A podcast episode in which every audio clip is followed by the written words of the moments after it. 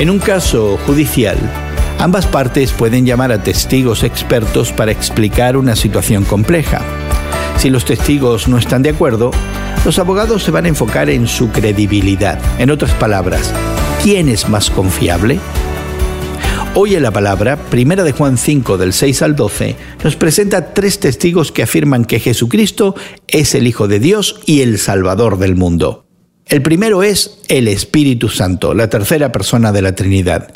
El Espíritu está trabajando tanto dentro de nosotros como en el mundo. Él testifica que Jesús se encarnó. El verbo dar testimonio significa que el Espíritu nos llama a todos a afirmar esa verdad en alabanza y adoración. El testimonio humano, como el de Juan y los otros apóstoles, tiene valor, pero el testimonio de Dios es más valioso, confiable y seguro. El segundo testigo es el agua del bautismo. Cuando Jesús fue bautizado, la Trinidad entera estaba presente. El Padre pronunció su aprobación desde el cielo y el Espíritu Santo descendió en forma de paloma. El tercer testigo es la sangre de Cristo que permite el renacimiento espiritual.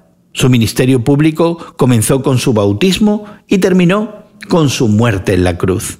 Así que, según Juan, nuestra fe no es subjetiva ni se basa en meros sentimientos. Dios nos ha dado la salvación a través de su Hijo. Creer esta verdad es aceptar su regalo de la vida eterna. No creer es optar por la muerte y cada persona debe elegir. Hoy en la Palabra es una nueva forma de conocer la Biblia cada día con estudios preparados por profesores del Instituto Bíblico Moody. Más información en hoyenlapalabra.org.